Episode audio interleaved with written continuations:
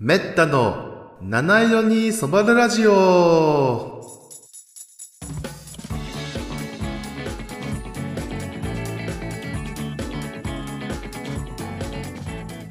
はい、皆さん、こんにちは、こんばんは、おはようございます。えー、見事に夏風邪をひいてしまいました、えーパーソナリティのメッタです。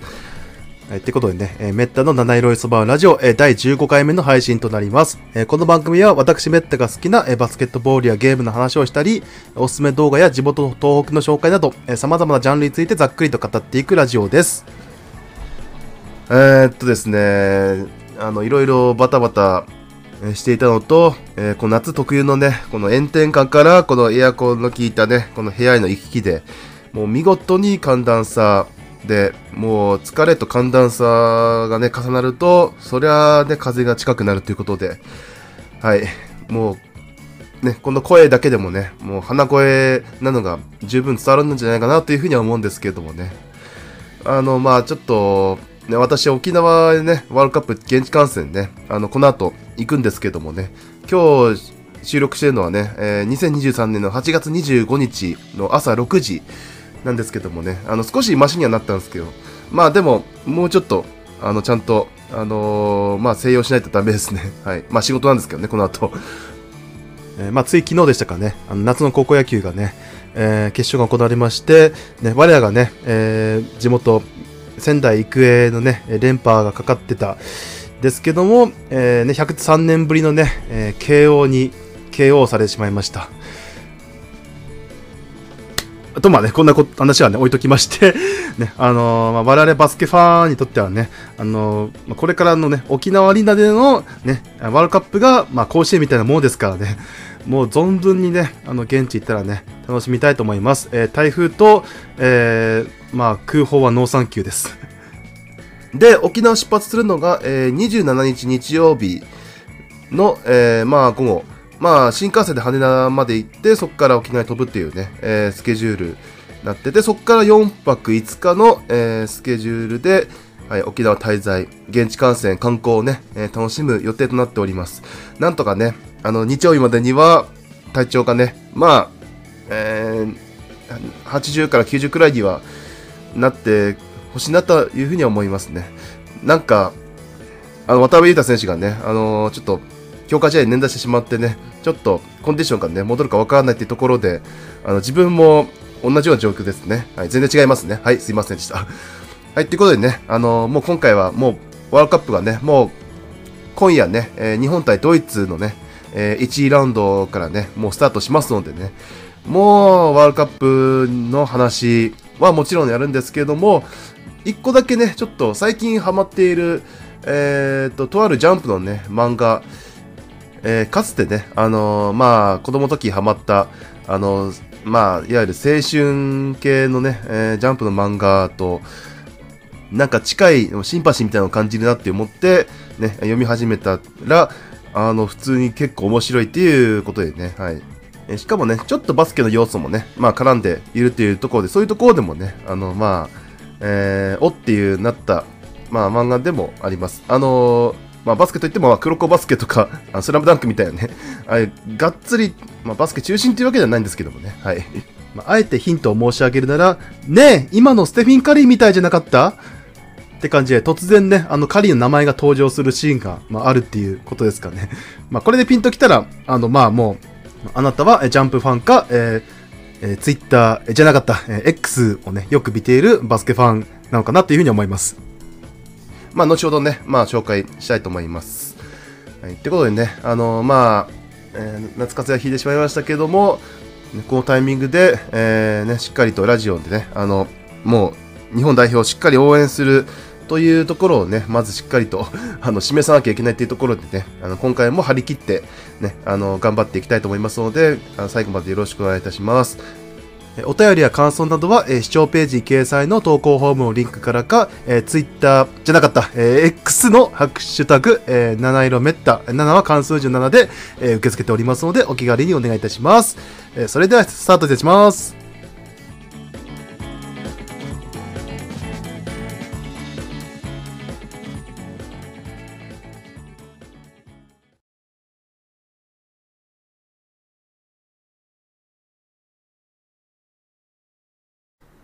はい、それでは早速ね、あのーまあ、バスケワールドカップのね、お話をね、たっぷりと、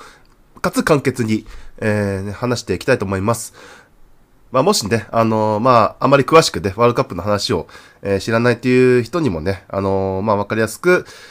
まあ、説明できればなというふうに思います。えまずね、このワールドカップですけどもね、えーまあ、32カ国が、えー参加する、まあ、あのーバスケットボールとしてはね、最大規模の、世界大会となります。ちなみにね、オリンピックはたったの12カ国しか参加できません。えーいわゆる正規ですね。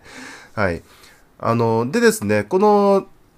ちょっと前からですね、このワールドカップからオリンピックへの、まあ、出場権をね、争う、まあ、戦いというね、立ち位置になっておりましてね、このワールドカップ本戦に出るために、えー各地域でね、えー予選が、まあ、長い期間ね、あの、行われまして、えーまあ、サッカーと同じホームアンダーウェイかな？はい。えー期間にして約2年間ということでね。まあ、といってもまあ、試合数としては、まあ、確か12試合くらいしかなかったと思いますけども、あの、まあ、あの、それを1ラウンド、2次ラウンドで、えー分けて、えーえーリーグ戦の最中、まあ、日本だったらまあ B リーグとかですね、アメリカだったらまあ NBA の最終とか、まあ、といっても NBA 選手はね、あのーまあ、ちょっと、まあ、リーグの方のね、比重が非常に高い、まあ、ちょっと特殊な、あの、地域なので、あのーまあ、G リーグのね、選手、下部のね、選手たちで、まあ、構成されるってことがほとんどなんですけども、あの、本戦とか、あの、オフシーズンの代表戦にはね、あの、NBA 選手がコロって入るってことはあります。ただ、まあ、B リーグはね、あの、ちゃんと、あの、いわゆる代表戦のね、えーためのね、まあ、休止期間を設けておりますので、あのもうその試合があるたびに招集されて、まあ、試合をして、まあ、またリーグ戦に各チーム戻るというね、ちょっとまあ大変なんですけどもね。はい。でですね、あの、その日本なんですけどもね、今回は、まあ沖縄って話をしてる、ね、ことからもう察知してるかと思いますけども、開催国枠になっておりまして、まあ、他にもね、フィリピン、インドネシアとの3カ国共催というね、初の試みということで、あのーまあ、フィリピンも開催国枠があって、インドネシアは残念ながらね、ちょっと、もともと弱くて、実力を証明しなければいけなかったんですけども、えー、まあ、ちょっと負けてしまったので、えー、まあ、試合が行われるだけということになってしまったんですけどもね。はい。まあ、ともかくね、日本は、まあ、オリンピック、その前ね、東京とか、その前、前回のワールドカップに出てたのでね、あの、そういったところで、まあ、問題がなく、まあ、えー認められたっていうところなんですけどもね。ではね、もう開催国枠決まってるからといってね、予選がないかといったらそうではなくてですね、まあ、他のね、国とね、まあ、同じように予選をやって、ね、あの、他の国がね、まあ、出場権をかけてね、もう、あの、命がけでね、試合をしている、まあ、ところに入って、まあ、試合をやることで、まあ、まあ、開催国枠のチームにとっても、まあ、いいトレーニングになるという、そういった、まあ、狙いがあるのかなというふうには思います。で、日本はね、今回のこの予選の期間を何に使ったかというと、あの、ヘッドコーチ変わったんですよね。まあみんなご存知トム・ホーバスさん。ね、あの、オリンピックで女子を銀メダルに導いた名将なんですけども、えー、今度は男子の方にね、えー、ヘッドコーチになりまして、男子の改革にね、あの、踏み切ったんですよね。あの、男子はね、あの、オリンピックまで不良ラマスさんっていうね、まあ、アルゼンチンの名将を招聘して、あ立て直しを図ってね、まあ、見事ね、そのワールドカップ、そして東京五輪とね、あの、出場はできたんですけども、あの、一回もね、その、世界大会で勝てなかったんですよね。予選ではね、もう本当に、まあ、あの、手応えをね、感じたんですけども、ね、やっぱり世界のね、トップランカーだとちょっと、なかなかね、えーそれが発揮しきれずっていうところで、ね、よりね、あの、日本の、まあ、良さをね、発揮するために、まあ、あの、日本をよく知るトム・ホーバスさんを、まあ、招聘したっていうことになるわけですね。でですね、まあもちろんね、スタイルとしては皆さんご存知の通りね、もうとにかくトランジション、早いね、切り替えからのスリーポイント、えーそして、まああの、ディフェンスでもう相手の、ね、プレーを、あの、自由にさせないというところなのでね、あの、そこが、まあ日本らしいね、まあ日本もほら、能代工業のオールコートプレスとかね、あの、あい文化もね、あの、平面上のね、あのーまあ、強さでね、培ってきた文化もありますのでね、はい。ということでね、この2年間ね、もうその予選の間、もうめちゃくちゃね、あのーまあ、トムさんが目をつけたね、選手を、もうたくさんとにかく呼んで、ね、あの、試合をさせて、ね、あの、合う選手をね、探しているというね、そういう状況だったんですけどもね、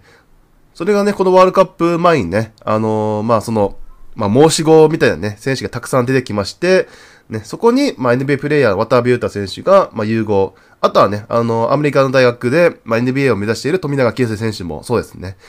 あとはね、まあ、あの、オーストラリアとか、あの、NBA 下部のね、G リーグとかで、まあ、プロとしてプレーしてきた、まあ、馬場雄大選手も含めた、えー、3人、そして、えー、B リーグでプレーする、まあ、トムさんに選ばれた残り9人ということで、結構ね、まあ、トムさんのね、理想のチームになってきたのかなっていう感じのね、えー、12人が出揃いました。ただですね、まあ、八村選手がね、ちょっと、あの、オフシーズンのね、あの、レイカーズの方に集中したいっていう、まあ、意向もあって、ね、えー、辞退したっていうのと、ね、まあ、渡辺ヒュー選手のね、ちょっと怪我とかもあって、まあ、完璧なベストメンバーではないんですけどもね、まあ、今、健康な選手で一番、まあ、ベストなメンバーっていうことで、まあ、こういう構成になったのかなっていうところですね。まあ、他の国もね、あの、まあ、NBA 選手が結構自体ね、スター選手しておりますのでね、あの、まあ、なかなかね、あの、他の国もね、結構、態度工事長は結構苦しいところもね、あったり、まあ、アメリカ代表もね、あのー、前回ワールドカップのメンバー、確か一人もいなかったと思いますのでね。まあ、ここはちょっとね、まあ、サッカーのワールドカップとはちょっと違うところかなと思います。まあ、サッカーの場合はオリンピックが、あのー、23歳以下っていうね、まあ、いわゆる規定があって、まあ、バスケはないのでね、はい。このワールドカップのね、結果次第で、まあ、オリンピックの出場権をかけて、まあ、戦うという、そういった図式になっているので、まあ、もしかしたらちょっと変な感じはするかもしれませんけどもね、はい。まあ、いずれにしましてもね、まあ、あの、オリンピックつながるね、あの、大事な大会ということですのでね、あの、日本にとってもね、この、まあ、前回はね、もう東京オリンピックでしたから開催国枠っていうのがありました。ただね、来年の2024年のね、オリンピックの開催地はパリ、フランスですからね、はい。フランスに開催国枠がね、与えられていて、その残り11カ国をね、かけた戦い、えー、日本は、えー、アジアにね、もちろんね、入っていますのでね、えー、アジア1位になれば、えオリンピック出場権をその場で獲得できます。えただし、え1位じゃなかった場合は、今度は2位をね、目指さなければいけません。え2位になればね、今度はオリンピック最終予選っていうのがありましてね、オリンピック直前に行われるね、本当に最後のサバイバルレースみたいなとこなんですけどもね、ここはね、非常に厳しくてですね、あのー、えー、24カ国を、えー、6カ国ずつ分けて、あの、その6カ国の中でトップにならないと、えー、出場できないっていうね。で、その6カ国ずつっていうのがね、あのまあ、ワールドカップでね、あと一歩その、まあ、及ばなかったヨーロッパの強豪国とか、ね、あと、まあ、えー、中南米とか、あの、そういったところもね、入ってきますんでね、はい。もう、正直ね、あの、ワールドカップ本戦より厳しい戦いになってしまうっていうのがね、目に見えているんですよね。それくらいまあオリンピックのね、まあ、12カ国っていうのが非常に厳しい、まあ、枠っていうのがまあ、お分かりいただけると思います。ということで、今回の目標は、すいません、前置き長くなりましたけども、すべてはこのワールドカップ本戦の、この、まずは今日のドイツ戦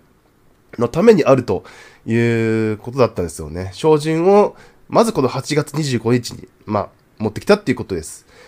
まあ、もちろんね、あのー、まあ、その後もね、あの、試合は続きまして、えー、4カ国でね、あの、1次ラウンドをね、やるんですけども、他には、えっ、ー、と、フィンランド、そしてオーストラリア、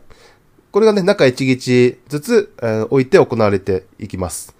えー、なので、まずこの3試合で、上位2カ国に入らなければ、2次ラウンドに、えー、進めません。えー、もしね、3位以下でもね、今度は順位決定戦に回るっていうことで、あのー、まあ、アジアの中でトップを目指すってなったら、もしね、他のアジアの国が同じようにね、順位決定戦回るとなったら、あのー、1位ラウンドのね、成績も持ち越した上で、その、え、順位決定戦が行われますので、あのまあ、もちろん勝敗もそうですし、あの、得失点差にしても、もう、あの、プロの試合でよく見られる、まあ、点差ついたら、もうあと残り数秒はプレイしないと流すということは絶対できません。あの、勝て試合でも、負け試合でも、最後の1秒、ブザなるまで、もう、まあ、とにかく1点でも多く取る。まあ、失点を減らす。というね、あの、バスケが見られると思います。まあ、うまい仕組みをね、まあ、FIBA は作ったと思い。ます。で、対戦相手からも分かるようにね、まあ、バスケファンならまあね、まあ、ピンときたかもしれないですけど、えー、間違いなく死のグループです。このグループ E は。えー、沖縄ではね、もう1グループね、あの、まあ、試合あるんですけども、えー、スロベニア、えー、カーボベルデ、えー、ジョージア、え、ベネズエラ、まあ、ここの本命はスロベニアで、ね、あの、日本も強化試合をね、あの、で戦いましたけども、まあ、ドンチチですね。はい。あの、このドンチチが沖縄で見られるっていうね、ところもあるんですけども、あの、2次ラウンドで進むっていう意味では、まあ、こっちに入れたかったなっていう正直な、えー、感想ですね。はい。えー、世界ランクで言うと、ドイツが11位、えー、フィンランドは24位、え、オーストラリア3位。あれフィンランドいけんじゃねと思うじゃないですか。え、日本36位ですからね。あの、しかもね、ユーロで最近力をつけてきたね、あの、フィンランド、えー、で、ドイツもそうなんですよ、実は。あの、ちょっとワールドカップで不甲斐なかったところからオリンピックのベスト8っていうふうに着実に階段上がってって、あの、この間のアメリカとの強化試合ではなんとね、あの、まあ、途中まで2桁リードしてて、ね、あ最後はちょっとガス欠で力尽きてしまいましたけども、まあ、8点差か。はい。まあ、デニス・シュルーダーっていうね、ちょっと NBA ではね、ちょっと癖のあるポイントガードとして知られてるかもしれないですけども、いざね、このドイツをね、まあ、司令塔かつエースっていう立ち位置になると、まあ、これでもかっていう風にね、存在感を発揮する、ね、あの、自分のプレーだけじゃなくて、周りのね、まあ、周りにも NBA プレイヤーとか経験者がね、あゴロゴロいますので、ね、あのー、まあ、シナジーを上げるっていうね、まあ、ちょっとホットシュルーダーをなんとかしないと、まあ、勝てない。あるいは、まあ、分断するとかね、まあ、ありますけども。でですね、あの、他の注目もね、まあ、他の NBA 選手ってくくりするのはちょっと申し訳ないくらいなので、あのちゃんと紹介しますけども、あの、バグナー兄弟ですね。はい。特に、あのー、まあ、弟のフランツ・バグナーですか。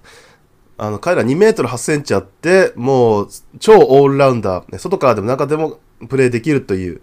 ね、あの、一番厄介なタイプですね。はい。まあ、一方で兄のね、えー、まあ、モー・バグナーは、えー、まあ、八村とね、チームメイトだったこともあるんですけども、あのー、まあ、インサイドを献身的なプレーが、まあ、売りのビッグマンっていう扱いですね。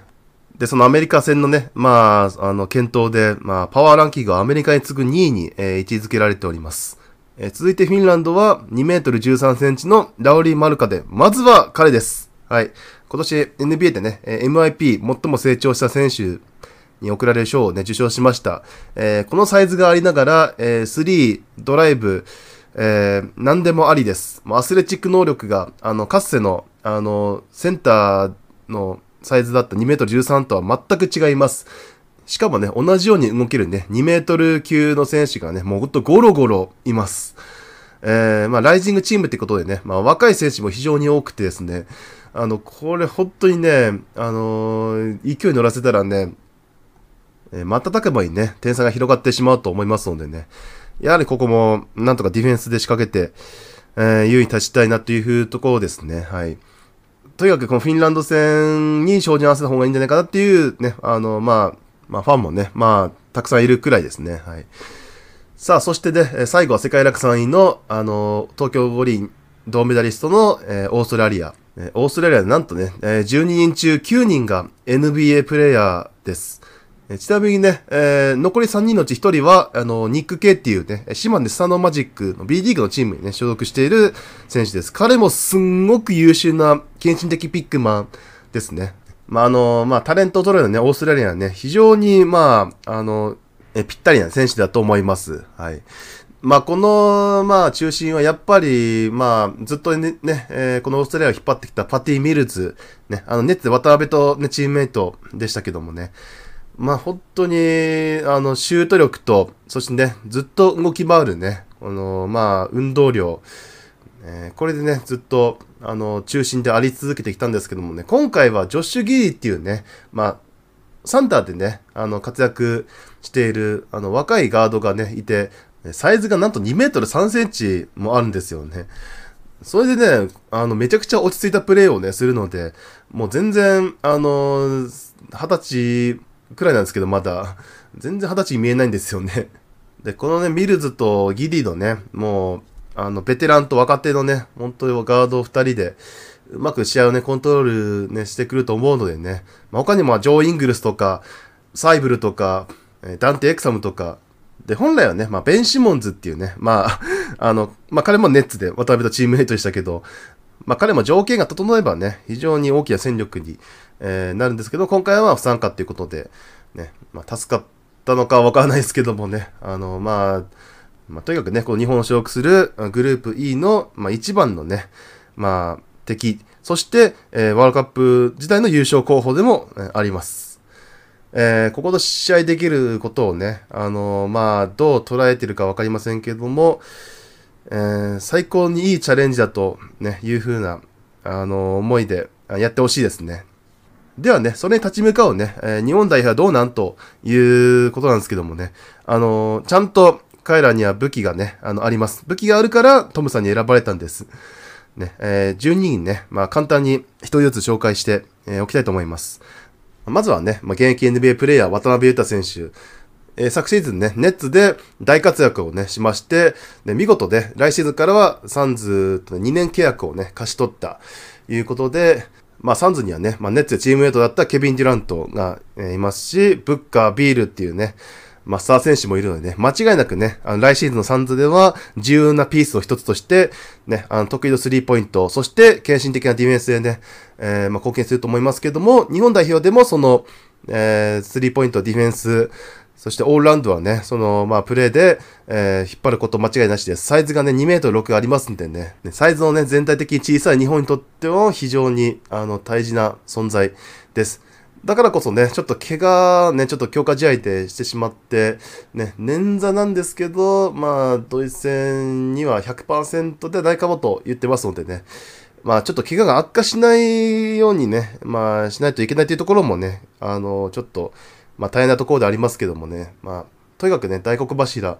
なのでね、まあ、気負わずにやってほしいです。ただ、彼は自らね、このワールドカップ前にね、明言をしました。あの、パリオリンピック主導権取れなかったら、代表引退しますと。はい、これは正直驚きました。で、今回ね、八村がね、ちょっと辞退しているっていう状況、そしてね、この死のグループとね、戦わなきゃいけないっていう、こういう状況を分かっていながらね、あの、この決断をしたっていうのは、まあ、退路を断ったっていうのもあるんです。気持ち的な意味もあると思うんですけどもね、えー、これ逃したらね、あの、確かにね、あの、次のワールドカップ4年後ですからね、あの、4年後ってなったら渡辺も30代半ばになってね、今のプレースタイルが、あの、保てるかどうかわからないっていうのと、まあ、契約もね、あの、今回サンズとね、あの、ちゃんと保証された契約貸し取りましたけども、それまではね、ずっと、あの、いつね、首切られても、まあ、おかしくない状況でプレイしてたっていうのでね、本当に精神面でもかなりきついそうで、ね、まあ、NBA だけでも精一杯っていう、まあ、ところもまあ、あると思いますし、まあ、あとはね、あの、今ね、40超えた、まあ、選手もね、結構いますし、例えば日本だったら田臥選手とか、まあ、あと、海外だったら、ルイス・スコラー選手みたいなね、そういうね、もうレジェンドと呼ばれる、ね、長く続けてレジェンドと呼ばれるようになった選手もいるんですけどもね、あの、まあ、まあ、長く続けることだけが、まあ、価値じゃないというところを、まあ、最近はね、ちょっとありますのでね、まあ、とにかくね、あの、簡単には本当負けれなくなりましたね。まあ、まあ、この発言がね、まあ、多分ね、以前のね、日本代表とかだったら、あの、周りのメンバーはちょっと、まあ、プレッシャーに感じることになったのかなというふうには思うんですけどもね、今の代表は、まあ、渡辺も言ってるんですけども、まあ、全然ね、ビビらずにプレーしてるっていうことで、まあ、長くね、代表を務めてきてたからこそ、まあ、そういったね、あの、日本代表の成長もね、えー、まあ、渡辺からは見えてるのかなというところで、ね、あの、このチームなら、きっといい、ね、結果残せるということを思ったのかなっていうところもちょっと感じました。はい。まあ私は反対派なんですけどね。はい。まあなんとしてもね、あのパリで八村をね、あのもうグイって呼んでね、あのコートに一緒にやっぱ立たせたいですね。はい。ファンとしては。はい、と、すみません。ちょっと、あの、渡辺語りずっと内緒なんで、あの、そろそろ次行きますね。はい。えー、次も同じくアメリカでね、プレーする馬場雄大選手。えー、で、ワールドカップのオリンピックにもね、えー、出た選手のうちを一人ですけども、えー、とにかくね、あの、バワーブームと呼ばれる、ね、ダンクが、ね、魅力の、ね、えー、シューティングガードっていう一応ポジションになってますけども、ね、とにかくね、あの彼の役割はディフェンスと、まあ、走ること、そしてね、あの、停滞した時に、ね、アタックする、あの、そういった役割だと思います。まあずっとね、もう NBA 目指して、まあ海外でずっとプレイしてるんですけども、ね、この大会でね、もう一皮、えー、向けるためには、あの、トムさんかも言われている、えー、スリーポイントもね、効果的に、えー、決める場面がこの大会でも欲しいなというところだと思います。あの、本当に、まあ、馬場のね、えー、好不調で、えー、チームのね、面が変わると言ってもいいと思います。えー、頑張ってほしいです。続いてはね、アメリカの大学で NBA を目指してプレーしている富永啓生選手ですね。あの、彼はもう高校の時からね、あのー、まあ、和製カリーとか和製ハデとかね、ずっと言われてて、ね、あのー、もうセンターライン超えたらどっかでもね、スリーを決められるっていうね、もう、まあ、ディープスリー。そしてね、まあ、それをね、あのー、まあ、逆手に取った、ね、えー、ゴーレの切り込み。そういったところをね、えー、もう、ぜひ見てほしいなというふうに思います。サイズこそね、あそこまであるわけじゃないですけども、代表一番のね、まあ、あの飛び道具の持ち主ですからね、あここをうまくね、えー、利用しない手はないですね。まあ、彼の場合はね、まあ、トムさんって戦術たくさんあること有名ですけどもね、とにかく打ち切って、それで決めきれば、もういいよと いうふうになんか言ってるみたいなんでもうとにかくもう結果ですね、確率を、えー、残してほしいんだと思います。えー、そしてここからはね、まあ B リーグ国内組ですけどもね、えー、じゃあ一気に紹介しますか。二人の勇気ことダブル勇気、えー、富樫勇気と、えー、河村勇気ですね。えー、富樫選手は、えー、ずっとね、B リーグの顔として、えー、B リーグ開幕からずっとね、ベスト5に入っている、もうポイントガードといえば、えー、彼と富樫ということでね、まあ、彼の特徴は何と言ってもね、あの、高いシュート力ですね。あの、スピードもあるんですけどもね、まあ、個人的にはね、そのシュート力がワールドカップの助けになるんじゃないかなというふうに思っておりまして、強化試合でもね、あの、まあ、河村の控えっていうね、あの、今回立ち位置に、まあ、で使われてましたけども、あの、そのつなぐ時間でね、もう、とにかく決定率の高いスリーポイントとか、ね、あの、ドライブで、あの、的確に味方にね、アシストしたりとか、そういったね、えー、167センチの小さな巨人、ですね。はい。日本の小さな巨人です。日本のアイバーソンです。つまり はい。一方のね、えー、河村勇輝選手は、もし今後ね、ずっと B リーグに残るんであれば、富樫の次にね、あの、ベスト5にずっと顔を、あの、並べるであろうね。毎年。そんな感じのね、もう、新しいね、あのスターガードの卵という感じですね。といってももう B リーグではもうね、昨シーズンの活躍で、もう MVP 新人賞をはじめね、もう6冠をね、もう取ってしまったっていうね、もう国内ではね、もう敵なしの、まあ、いわゆるガードになりつつあります。まあ、特徴はね、まあ、富樫がオフェンスであれば、河村はディフェンスですね。あの、福岡第一高校時代からね、もうね、当時ね、大活躍してたね、あの、富永のね、いる、ね、桜丘高校を、ね、あの、ディフェンスでね、もうシャットアウトしたっていうね、ことで、まあ、その中で一際輝いてたのが、河村の、あの、まあ、アシスト力、えー、ノールックとかもね、含めたね、もうすでにね、この時点から、もうエンターテイナーのようなね、プレーを、まあ、していた、えー、わけなんですけどもね、B リーグでも同じようにね、今、あプレーをしておりましてね、もう、ファンもメディアも、もう彼に釘付けっていう状態ですね。はい。で、代表でもね、えー、この、ディフェンス、ね、背は低いんだけど、もうへばりつくようなね、ディフェンスを、えー、披露してまして、ね、まあ、波のカードだったらね、まあ、ほぼほぼ彼の、ね、雲の巣にかかって、えー、しまいます。ね、あワールドカップではね、あのー、もう、シュルーダーとか、ね、あの、ミルスとか、もう、経験もね、もう、能力も、もう、何段階もね、上のね、本当に、まあ、あの、ドラゴンボールで例えるとね、あの、サイヤ人編の悟空対ベジータみたいな、ね、悟空が火曜家三兵使っても、あの、ベジータはもうね、余力をずっと残してるっていう、そんな まあ、くらいのね、力の差は、今のところはあるかもしれないですけども、何がきっかけ一つでね、あの、ひっくり返る場面が見られるかもしれません。最近はね、あの、トムさんから、とにかく打てと、まあね、空いたら打てと言われてますのでね、ね、まあその物おじしないね、あの、性格がワールドカップでもね、出てくればというふうに思います。えー、続いては、えー、長らく日本のエースと言われてた比江島誠選手ですね。はい。今回、なんと最年長の33歳です。33歳にして最年長なんですけど、その、4年前のね、ワールドカップの経験している渡辺と、えー、馬場と、あと比江島っていうね、あの3人のうちの1人で、えー、彼もね、悔しい思いをこの4年間ね、まあ、オリンピックも含めてしてきました。まあ、比江島といえばね、まあ、比江島ステップがね、有名ですけどもね、もう独特の間合いで、ね、ドライブでね、1対1では、多分初見の相手ではね、あのー、まあ、まず、まずやられるとは思いますね。はい。でも近年はですね、あの、3にも磨きがかかってまして、まあ、運動能力は落ちたかもしれないですけど、あの、スキルという意味では、今が一番、あの、いい時なんじゃないかなというふうなところですね。え2シーズン前はね、宇都宮ブレックスを、えー、開シードから、えチャンピオンに導いております。まあ、その時はね、ちょっと、あの、感情の入ったね、本当気合の入ったプレーが本当印象的だったのでね、あの、ワールドカップのね、あの、悔しさを本当に、またワールドカップで、えー、晴らしてほしいなというふうに思います。えー、次はね、あの、まあ、ガードというわけで選ばれました、西田雄大選手ですね。えー、今回ね、あの、W 勇気がいるのでね、あの、その次の3番手のガードのね、争いが非常に激しかったんですけども、ね、あの、テーブス海選手とかね、いろいろ使いながら、最終的にたどり着いたのは、本職がシューティングガードだったね、西田選手の、えー、ポイントガードコンバートだったんですよね。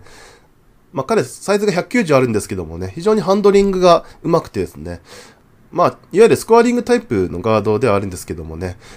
まあ、プレイタイムはね、そこまでちょっと長くないかもしれないですけども、ね、シュート力もありますんでね、あのー、まあ、苦しい時に、まあ、助けてくれるシュートを、この左手からね、あのー、まあ、放ってくれることを期待しております。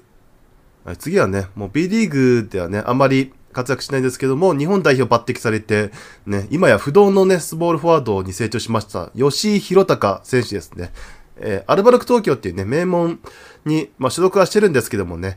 あまりプレータイムはね、どうしてもやっぱ、あの、外国人選手とか、あと、帰化選手、今だったらロシタとかね、あのいる影響で、なかなかね、プレータイムがそこまで伸びてるわけじゃないんですけどもね、あの、サイズがね、とにかく196あって、あのー、まあ、フィジカルがものすごく強くて、えー、さらにね、あのー、まあ、スリーポイントのね、シュート力も、まあ、つきつつあるっていうことで、ここがね、トムさんのところに目に留まったところみたいで、ね、もう代表でもね、その能力を遺憾なく発揮してね、まあ、あるよあるよとね、もう不動の、まあ、スタメンに、えー、定着することが、えー、増えました。えー、ただね、あのコート離れたらね、結構、あのー、まあ、お茶目なところがね、あってね、まあ、そこのギャップも、ね、まあ、注目かなっていうふうには思います。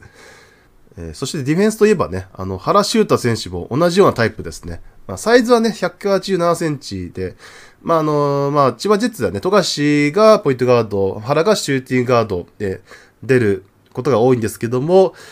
えー、彼は B リーグで成長して、ここまで上り詰めた、えー、選手ですね。えー、年齢的にはね、28歳ですか。ね、そこまでエリートコースっていうわけではなかったんですけど、とにかく体がね、もう、あの、みるみるうちにムキムキだってって、ね、あの、ハランニ君っていうね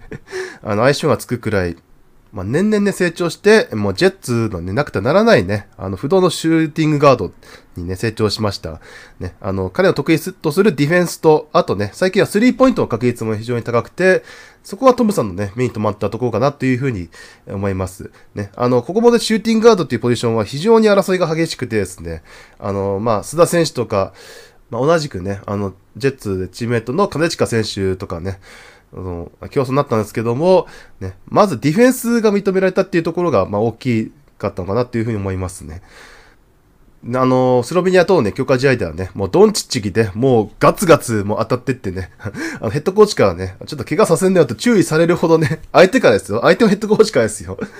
そう、なんか言われたそうでね、あの、それくらいもう、なんかもう、なんか物おじせずね、向かっていく姿勢がありますんでね、あの、そういったところはぜひ、あの、まあ、ワールドカップ本戦でもね、あの、発揮されるといいなっていうふうには思いますね。はい、次はね、あの、サイズは大きいんだけど、え一番の得意技はスリーポイントっていうね、ちょっと不思議な選手であります。あの井上総一郎選手ですね。えー、来シーズンからね、B2 の越谷アルファーズにね、移籍しますけどもね、えー、B1 だとね、なかなか、あのー、まあ、やっぱり外国人がね、いるポジションなのでね、えー、なかなかちょっと彼のね、能力が発揮ね、しきれない場面が多かったんですけども、代表ではね、その2メートルっていうサイズに加えて磨いてきたスリーポイントがね、トムさんに認められた、まあ彼もホーバスチルドレンのね、一人と言ってもいいでしょう。はい。ちょっとね、この最近の強化試合ではね、ちょっと3の確率、調子落としておりますけどもね、あのー、当たり出したら止まらない、まあ、ところも持っておりますんでね。あとは、そのサイズを活かして、まあね、渡辺ヒュー選手とかが怪我してしまったところの穴埋めとかもね、期待されてると思いますんでね、まあ、体を張ったプレーにも、ぜひね、あの、期待したいところです。えー、体を張るっていう意味ではね、今一番ね、体現しているのは、えー、川又光也選手ですね。はい。えー、最近ついたあだ名は、リアル桜木花道。運動能力がそんなあるわけじゃないとは思うんですけどもね。あの、とにかくルーズボール、リバウンド、もう一生懸命です。ね、みんなが好きなタイプですね。ね、あの、渡辺選手なんかはね、もう、もう川又大好きオーラが出てまして、あの、活躍するたびにね、あの、SNS で褒めております。彼もね、まあ、エリートコースではなくてですね、あの、ずっと、まあ、高校大学もね、あの、関西の方で、あの、一時期はプロに進むのも考えなかったみたいなんですけどもね、あの、まあ、きっかけ一つでね、やっぱ人間大きく変わるっていうことでね、今所属している滋賀ではね、まあ代表でも発揮しているそのパフォーマンス面でも、あのまあ、目立ちますし、ね、背番号も99ですけども、ね、これを目立ちかなっていうことで つけたみたいなんでで、髪型もね、その、まあ、チームカラーに合わせてね、あのー、まあ、金髪とか、青に変えたり、今の滋賀ではね、まあ、青髪で、ね、あの、一シーズン過ごしたりとか、今回はね、ま、沖縄入りした時はね、もう赤髪、えー、もう完全に桜木花道かと思いきや、日本代表のカラー、日本のカラー、日の丸の色をね、意識したらしいのでね、はい。あちゃんと、まあそういったところもね、まあ考えてるっていうことでね、まあ、あの、役割は、花道、思いはもう日本のため。もう国際大会ではね、もう彼よりね、もうでかいセンターがゴロゴロいますからね、どれだけね、もう体をね、もう張って、その、繋いでいけるかっていうところね、あのー、まあ、ゴール下しかね、プレーはね、限定されないと思いますけども、ぜひね、彼の数字に残らないプレーも見てほしいなというふうに思います。えー、そして最後ですかね、えー、第二の救世主となり得るか、ね、えー、ジョシュ・ホーキンソン、えー、愛称はタカちゃんです。はい。えー、タカちゃんのタカっていうのは、あの、ホーク、あの、タカのホークから来てるんですけどもね、え、彼は、あの、えー、帰化しました。え、まだ若干28歳なんですけどもね、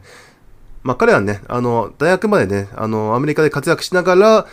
え、目指してた NBA からオファーは来ず、ね、あのープロのデビューのね、場を日本にね、えー、したということで、日本でね、えー、5年プレイしたことで、えー、期間が認められたっていうことでね、それでこんだけ若い年齢のね、えー、まあ選手が日本代表にね、えー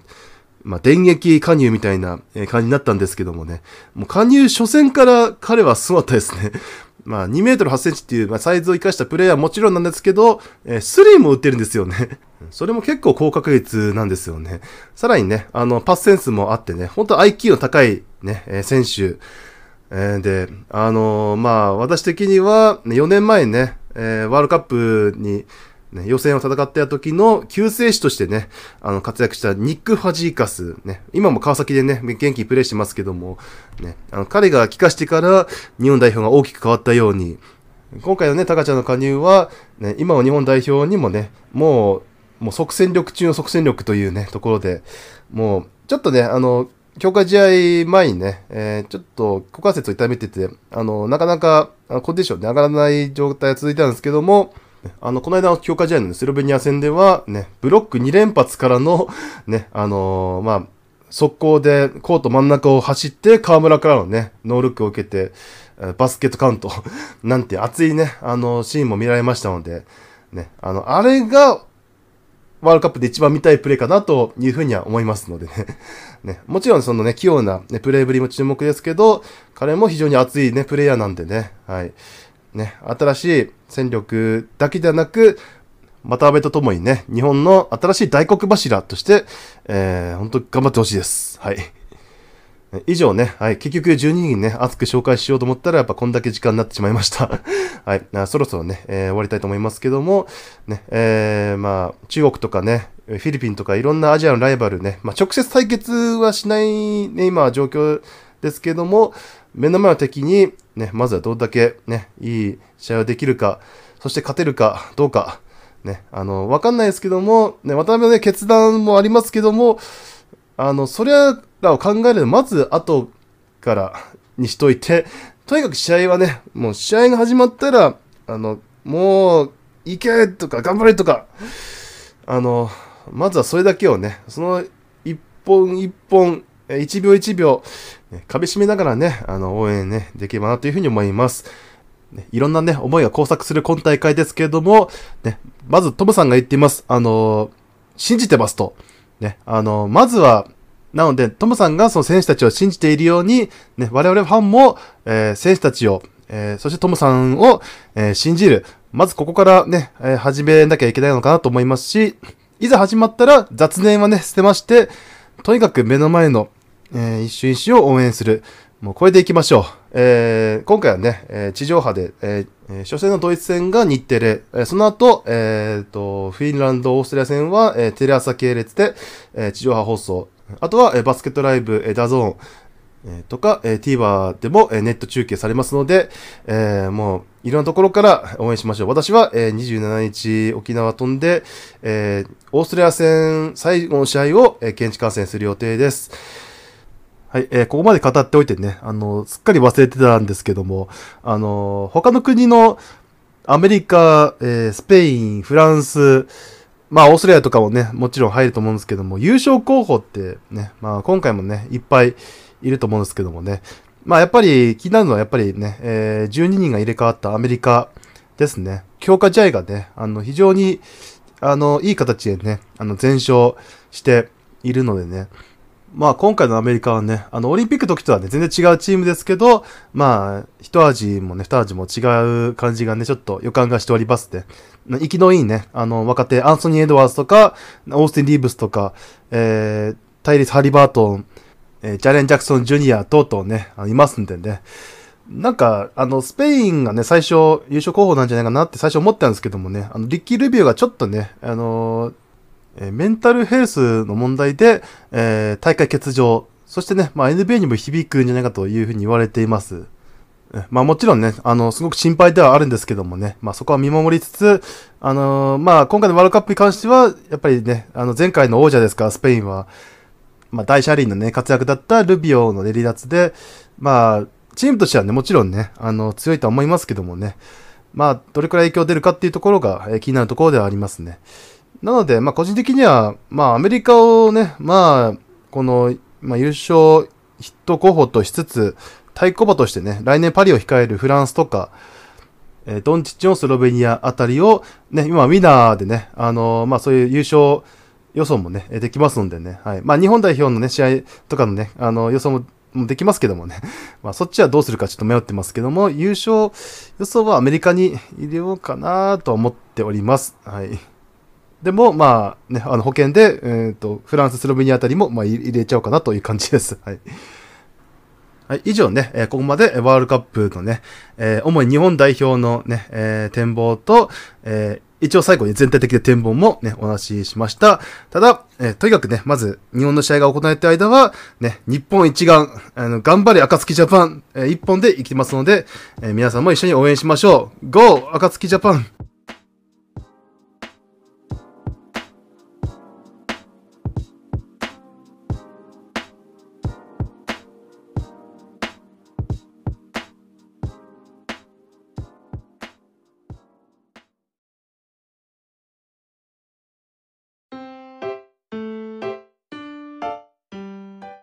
めったのおすすめほにゃらら。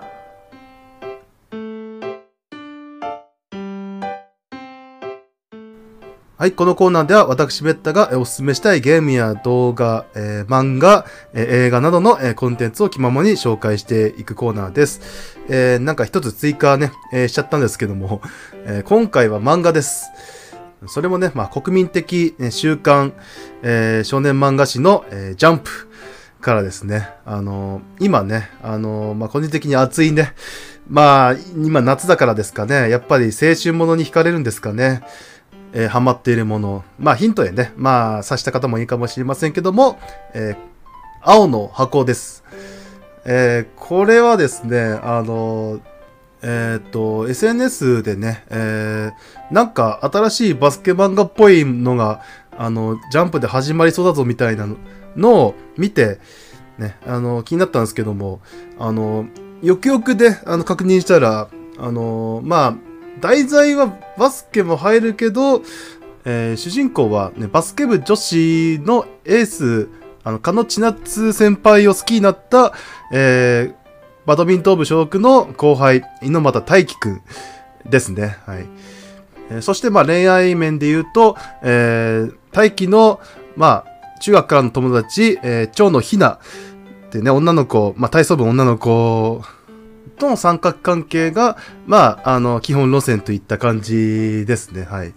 えまだね、あのまあ、終わりがね、どこに、え行き着くかっていうところはまだね、まあ、見えてない、えー、状況ではあるんですけどもね、あの、物語としては、まあ、1年くらいはね、えー、始まってから、えー、経っている状況かなというところで、えー、大輝が、えー、まあ、高校に入学したあたりで、もうすでにね、2年生でね、もう、あの、女子バスケ部のエースとして、ね、あの、活躍してた、あの、千夏先輩を、まあ、中高一学校だったらしいのでね、あの、まあ、まあ、朝練でね、同じ、まあ、体育館で、なんか練習ね、あの、まあ、それぞれしているうちに、あの、大気の方が好きになったっていう まあ、ところなんですけども、ね、まずそこがね、最初からはっきりしていた、まあ、感情なのでね、まあ、ここはネタバレには入らないと思うんですけども、まあ、重要なところはね、まあ、こっから、あのー、まあ、親の都合でね、あの、大輝の家に、あの、千奈先輩がね、あの、居候するっていうね、まあ漫画としてはね、まあある意味ちょっとベタな展開かもしれないですけども、ね、あのー、まあそこで、まあ、どうしようみたいな そういう感じに、あのなってたところからね、あの話は始まります。まあ、と同時にね、まあ、あの、それまではただのね、あの、友達だった、えー、大輝とね、えー、ひなの関係も少しずつね、あの、まあ、動いていくという、え、流れなんですけども、ね、もちろんね、まあ、部活ね、みんなしっかりやってますので、まあ、インターハイ、ね、全国をね、目指しながら、まあ、部活も恋愛もまあ、頑張るという、あの、本当にね、あの、ジャンプとは思えない、あの、と言ったら失礼ですけどもね、えー、まあ、青春漫画ということでね、あの、なんでこれにハマったかって言いますと、あの、まあ、なかなかね、最初はちょっと、あの、まあ、ジャンプって普段あんまり読まないのでね、あの、時間がね、ある時に、あの、まあ、ネカフェとかで、ね、あの、まあ、気になってる漫画を、ね、一気読みするというね、あの、のが最近の私のね、あの、パターンなんですけども、まあ、その中でね、あの、最近ちょっと青の箱をね、しっかり読む機会があって、そこでね、まあ、ハマったという、ね、えー、流れですね、はい。で、この作品をね、知っていくうちにね、あの、もう、自分の頭の中にはね、もう20年くらい前ですか、実はね、ちょっと似たようなね、あのー、作品がありましてね、まあちょっとエロ要素もね、ちょっと多めでしたけども、えー、いちご100%ってご存知ですかね？あの、まあ、これに反応した人はもしかしたら同年代かそれ以上の人が、まあ、多いかもしれませんね。私は平成元年生まれです。えー、まあ、いちご100%もね、あの、主人公が、その、真中淳平っていうね、まあ、ちょっと冴えないね、あの、男なんですけども、まあ、ひょんなことからね、まあ、名前のも知らないね、いちごパンツの女の子と出会ったことから、まあ、運命がね、あの、回り始めるというね、あの、そういった話で、あの、まあ、一応100%はね、もうね、ずっと前に終わってる作品なのでね、まあ、主な関係性をね、えー、言っておきますけども、学校一のね、美少女と言われ、ながらも、えー、ね、その自由奔放なね、その性格でね、えー、振り回すことなる西野司ちゃんと、えー、引っ込み思案だけど、えー、真中と、えー、共通のね、まあ、なんていうか、あの、価値観を持って、ね、あの、共に夢をね、追うことになった、えー、東條彩ちゃん。ね。まあ、主にこの二人、プラス、まあ、最初はね、あの、仲悪かったんですけど、ね、あの、途中からね、もう、真中に、のアタックで、もうしまくることになる、え、北王子さつきちゃん。まあ、あとはね、まあ、あの、幼馴染の、えー、南とゆいっていう猫もいますけど、まあ、主に、まあ、この南を除いた3人 で、えー、まあ、真中を争いというね、ことになるね、わけですけど、あの、途中まではね、ちょっとエロ要素が多めで、ね、まあ、その中でもね、あの、まあ、えー、高校で、ね、映画のね、撮影をする、えー、傍ら、その恋愛面の感情のね、まあ、あの、移り変わりとか、ね、そしてね、進路に関するね、ほんと真剣な、ね、悩みをね、あの、それぞれがね、あの、抱えながら、ね、あの、もう最後の方はね、本当に、あの、エロ要素をほぼなしで、最後はね、みんなが、それぞれね、しっかりした進路を選んで、えー、そしてまだかはね、あの、考え抜いた、ね、あの子と、まあ、最後は、あの、ハッピーエンドを迎えるというところで、まあ、そこだけはさすがに伏せますけどもね、あの、そういった流れになるんですけども、まあ、つまりはね、青の箱を読み始めて、まあ、ちょっとビビッときたっていうところですね。まあ今のね、青の箱の、えー、まあ登場キャラに例えたら、まあもちろんね、あのー、大輝くんは、あの、順平ですけど、えっ、ー、と、千奈先輩がもう西野司、えー、ひなはどっちかっていうとさつきですね。まあそんなにグラマラスではないと思いますけど、おっと失礼。多分リボンの鞭で芝返しますこれは。まあ、今はこういう三角関係なのかなっていうところですね。あの、東條あやちゃん的なキャラは今のところいないかな。はい。まあ、ちなみに私は、えー、いちご100%は登場派でした。はい。私の話は以上です。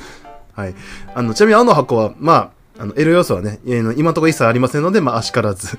まあ、その代わりといってはなんですけども、ね、あのー、主人公、猪俣大輝くん、あと、千夏先輩、まあ、ひなも、ね、その周りのね、あの、まあ、先輩、えー、兄弟、ね、えー、友人含めてね、いろんな感情がね、まあ、あのまあ、どういうこと考えてるかっていうところがね、あの、まあ、結構、なんか表現されていて、まあ、これがどうね、その、まあ、将来的に、えー、こういったところが、まあ、工作していくのかっていう、あの、そういったところですね。はい。でもね、あのまあ、単行本は今11巻まで出てるんですけども、あのちょっと気になったのはですね、あのまあ、千田先輩がね、まあ、バスケ部っていう話はしましたけども、あの、中学時代までね、ずっと一緒にやってた、あの、ゆめかっていうね、あの子が、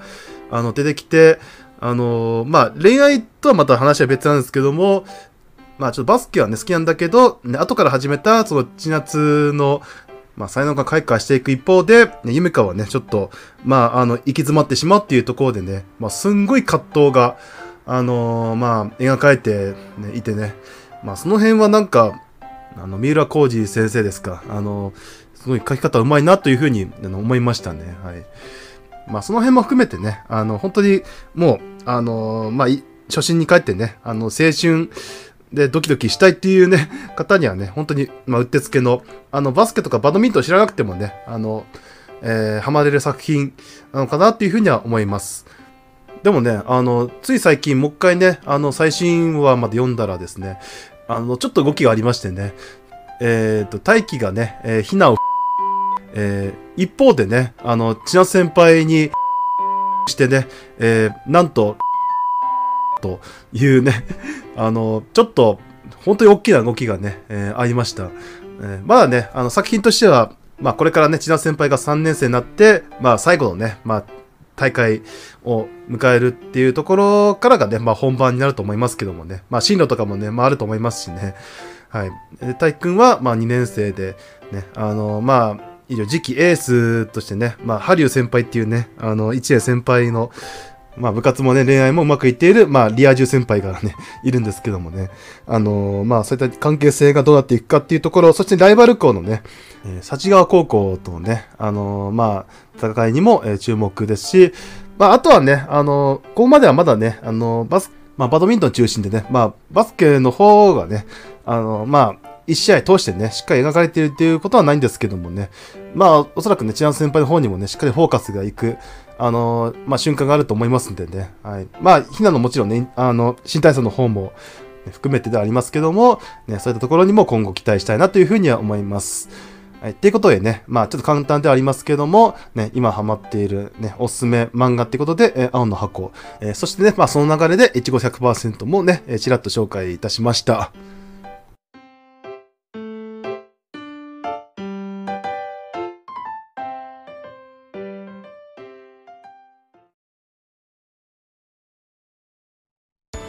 はいどうもメッタです、え、さあ今日は何をやろうかな？バスケの試合見るか。やっぱり世界最高峰の NBA、えー、それとも B リーグ？いやもう自分でバスケやっちゃうか。ああでもあのゲームやりたいしこのゲームもストーリー務めたいんだよな。それにいい天気だからカメラを持ってふらっと写真や動画撮りに出かけたい。うーん、じゃあ全部やっちゃおうか。はい、そんな感じでね、ニコニコ生放送、YouTube、ブログなどあらゆる場所で顔を突っ込んでいる私、メッタの応援よろしくお願いいたします。それぞれのリンクは番組概要欄からチェック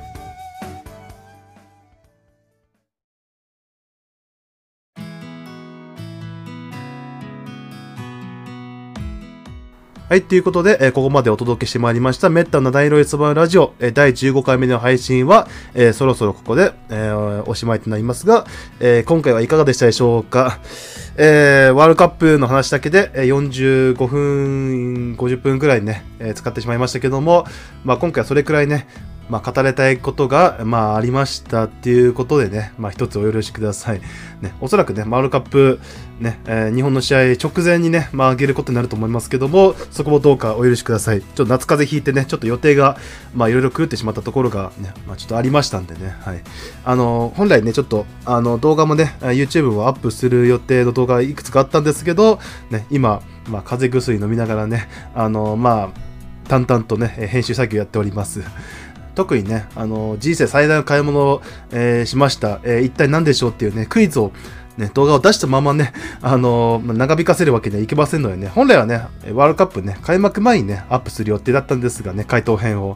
あのまあ、もう少しだけお待ちください。沖縄飛ぶまでにはね、あの、アップさせる予定です。ね、あ他にもね、あの、いろいろ、まあ、有明アリーナのね、強化試合に、青春ジュアスキップで行った話とか、ね、あとは、もちろんね、今後はあの沖縄のね、滞在期なんかもね、まあ、その、その日のうちに Vlog 的な感じ上げるのは多分ね、あの、いろんな意味でちょっと難しいとは思いますけども、まあ、その代わりね、どっかしらで、まあ、ニコ生やる時間をちょっと夜とかね、あの、まあ、観光とか試合が終わった日の夜、寝る前にね、まあ、やることもまあ考えておりますんでね、はい。もちろんね、その、まあ、必ずね、帰ってきた後に、ね、あの、まあ、旅行記みたいなね、動画は YouTube で、ね、あの、もう、もうそれやるためにね、なんか YouTube やってるようなものですからね、あの、稼ぎ一切ないけどね。はい。まあ、ともかくね、あのまあ、無理のない範囲で、まあ、頑張ってくださいとね、まあ、常日頃、あの、視聴者さんから言われておりますんでね、本当にもう、体壊して分かりました。あの、本当に無理は禁物ですね。はい。ね、あの、体は一つしかないわけですからね。はい。今後もね、ちょっと、あのまあ、いろいろ絞りつつ、ね、あの、頑張っていきますので、はい。よろしくお願いします。まあ、そのニコ生もね、あのまあ、えー沖縄から帰ってきた後もね、あのまあ、もしね、日本が、あの敗退したとしても、ね、もちろんね、その決勝までね、あの行方はあの見届けたいと思いますんでね、ニコ生でね、え2日に1回くらいの、ね、ペースで、ね、その日までの、まあ、試合を振り返る、ね、放送なんかも夜ね、やる予定ですので、詳しくはね、あのスケジュール表、えーブログに載せたね、放送予定を、えご覧ください。ということでね、あのちょうど1時間くらいですかね、今回のあの配信は。えーちょっとね、あのこれからまた出勤、そしてね、あの喋りすぎてね、あのちょっと体調悪化させないようにね、またもう一日だけで仕事頑張って、ね、夜9時からの、ね、日本ドイツ戦にね、えー、全てをね、集中して、えーいくっていうね、あのそんな感じで頑張りたいと思います。ではでは、ね、あのパーソナリティメッタでした。また次回の、えー配信でお会いしましょう。さよなら頑張れ日本